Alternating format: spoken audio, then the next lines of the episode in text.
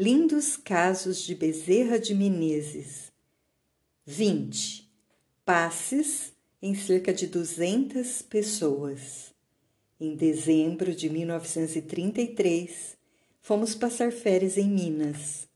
De novo, com o físico melhorado, voltamos ao convívio cristão da abnegada família dos Guerras. Num domingo pela manhã, um trabalhador humilde, montado num cavalo e trazendo outro puxado, procurou-nos. Vinha em nome dos moradores da Fazenda dos Cariocas convidar-nos para uma palestra. Sentiam-se todos pobres de espírito, limpos de coração, desejosos de esclarecimentos evangélicos. Falava de forma tão humilde, demonstrando tanta sinceridade em nos acolher que o atendemos. O tempo estava ameaçador, anunciando aguaceiro pesado para mais tarde. Os familiares avisavam-nos, sentindo a distância da viagem e a delicadeza de nossa missão. Após o almoço, partimos, guiado pelo irmão visitante. Depois de duas horas de caminhada a cavalo, chegamos.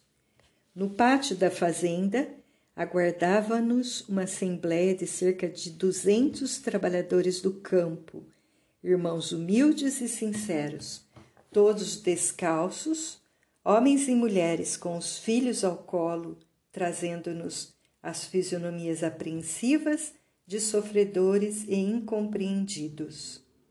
Comovemo-nos sobremodo.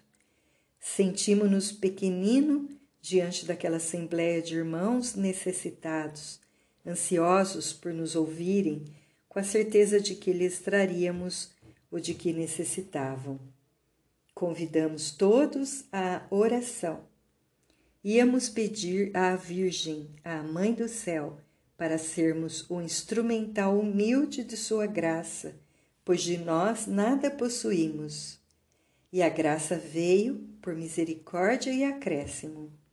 Falamos cerca de uma hora e meia Bezerra nos assistia. E o que falamos não era nosso, era dele, e nos beneficiava e beneficiava aquele ajuntamento de criaturas simples e boas, crentes e humildes. Choramos de emoção, sentindo as vibrações superiores e evangelizadoras do médico dos pobres. Quando acabamos agradecendo com a prece, a graça recebida, notávamos que as fisionomias estavam serenas, jubilosas, consoladas, esclarecidas, visitadas por algo de mais alto, do coração luminoso da Rainha do Céu. Depois, já preparado para a volta, alguém veio ao nosso encontro e diz-nos que toda assistência desejava que dessemos por caridade um passe em cada um. Assustamo-nos, ficamos perplexos. Seria possível realizar tal coisa? Fomos para um canto e oramos.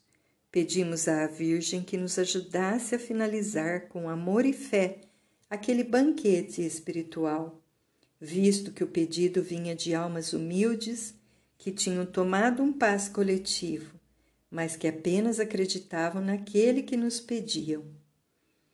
Fomos atendidos, porque sentimos que o velhinho abnegado, Bezerra de Menezes, falava-nos aos ouvidos amoroso e bom. Deles o passe, tudo há de correr bem. E um a um veio à nossa frente, e sob a imposição de nossas mãos ajudadas, tomou o passe. Cerca de duzentos irmãos foram atendidos. Quando acabamos, sentimos uma fraqueza enorme.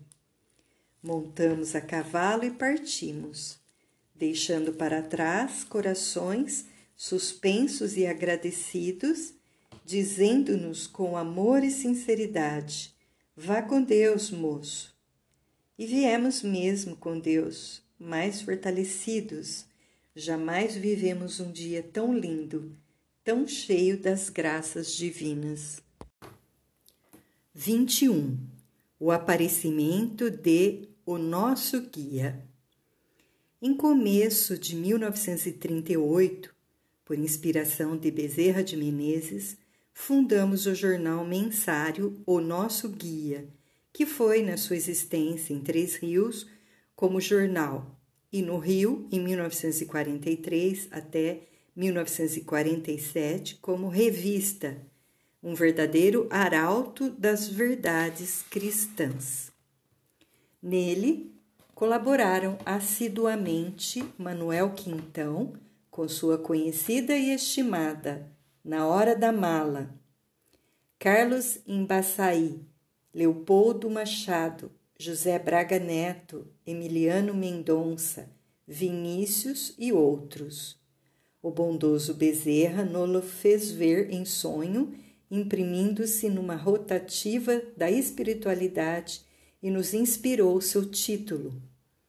Manuel Quintão, que voltou ao nosso guia, o lindo soneto abaixo de sua lavra, dizia-nos que ele, como revista, realizou obra notável no campo da imprensa espírita e sendo, a seu ver, a única no seu gênero.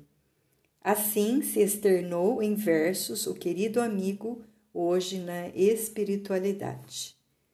O nosso guia para Ramiro Gama. Quando ele chega, suavemente espalha jatos de luz em ondas de alegria. Simples, modesto e bom, não há que valha outro amigo maior que o nosso guia.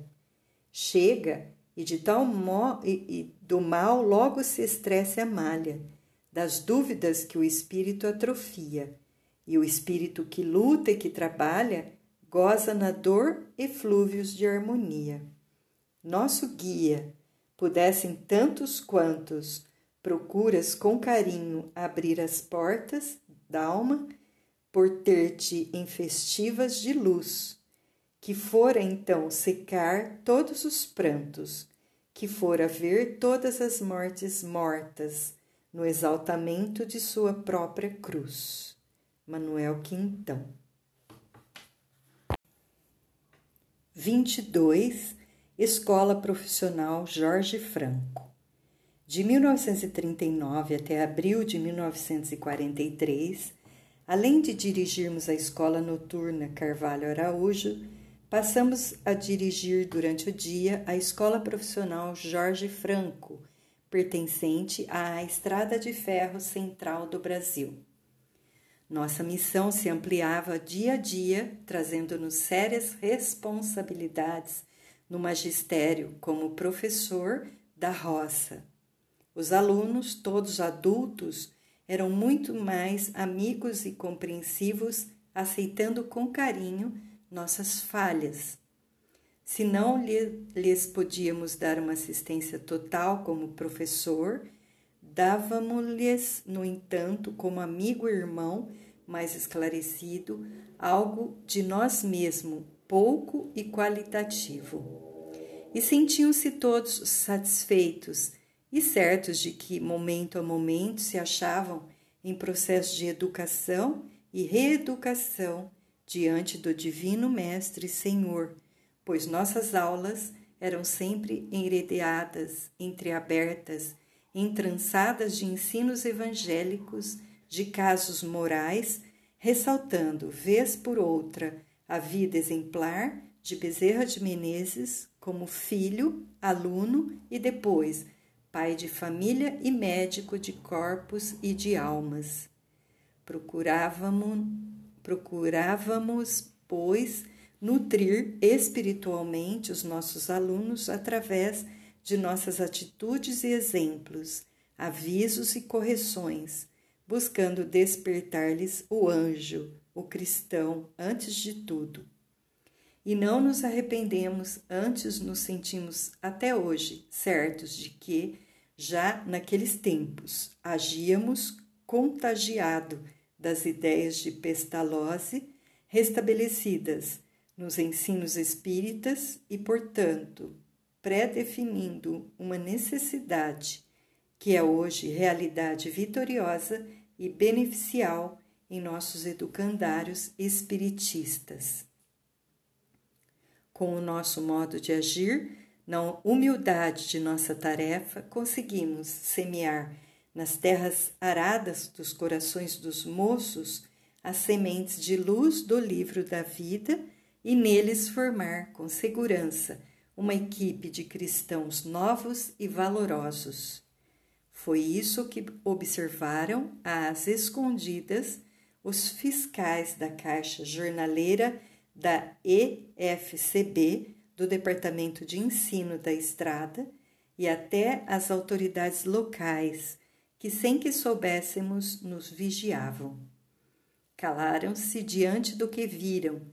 Se procurávamos formar junto aos moços cidadãos patriotas, também o fazíamos com denodo, formando neles cristãos, irmãos de Jesus, filhos de Deus. 23.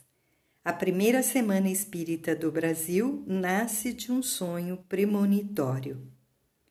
Já contamos, em crônica constante de nosso livro De Irmão para Irmão, como nascera a primeira semana espírita do Brasil que hoje se multiplica pelos Brasis afora e tem dado tão bons resultados, unindo mais e mais os espíritas e possibilitando que irmãos que se desconheciam se conheçam, se estimem e se unam na tarefa redentora do Espiritismo cristão.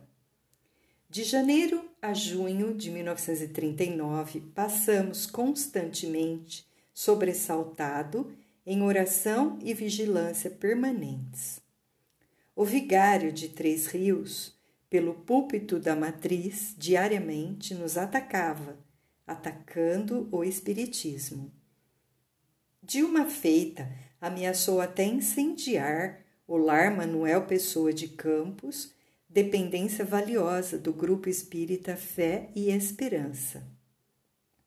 Não o fez porque irmãos de outras crenças, inter, interpondo-se-lhe com coragem e energia, fizeram naufragar-lhe os intentos malfazejos. No mês de junho, numa noite ao deitarmos, pedimos ao espírito querido de Bezerra de Menezes uma orientação a respeito. Dormimos e pelo sonho recebemo-la assistimos em sonho a uma sessão espírita. Em cada noite falava um orador e sobre determinado tema, justamente dos focados pelo vigário no seu sermão costumeiro, como sejam sobre o inferno, a reencarnação, etc. Acordamos satisfeito. Colocamos os companheiros de diretoria a par do sonho e acordes conosco de 24 a 30 de junho, realizamos a primeira Semana Espírita do Brasil, que deu um resultado esplêndido, inesperado. Foram estes os oradores que convidamos e compareceram. Manuel Quintão, dia 24, que falou sobre João Batista e o problema da reencarnação. Dr. Henrique Andrade, dia 25, que dissertou sobre que é Espiritismo. Ramiro Gama, em substituição ao professor Leopoldo Machado, que no dia 26 falou sobre o inferno perante a razão. Dr. Carlos Embaçaí, dia 27, que prelecionou a favor da tese A Moral, a Filosofia e a Ciência Espíritas.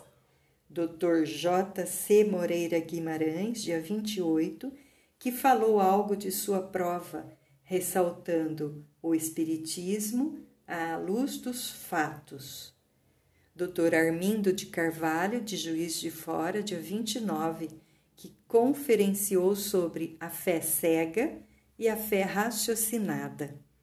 Dr. Guilom Ribeiro, dia 30, que se fez representar pelo confrade José Passos, que terminou a bela semana focando o tema Fora da caridade não há salvação.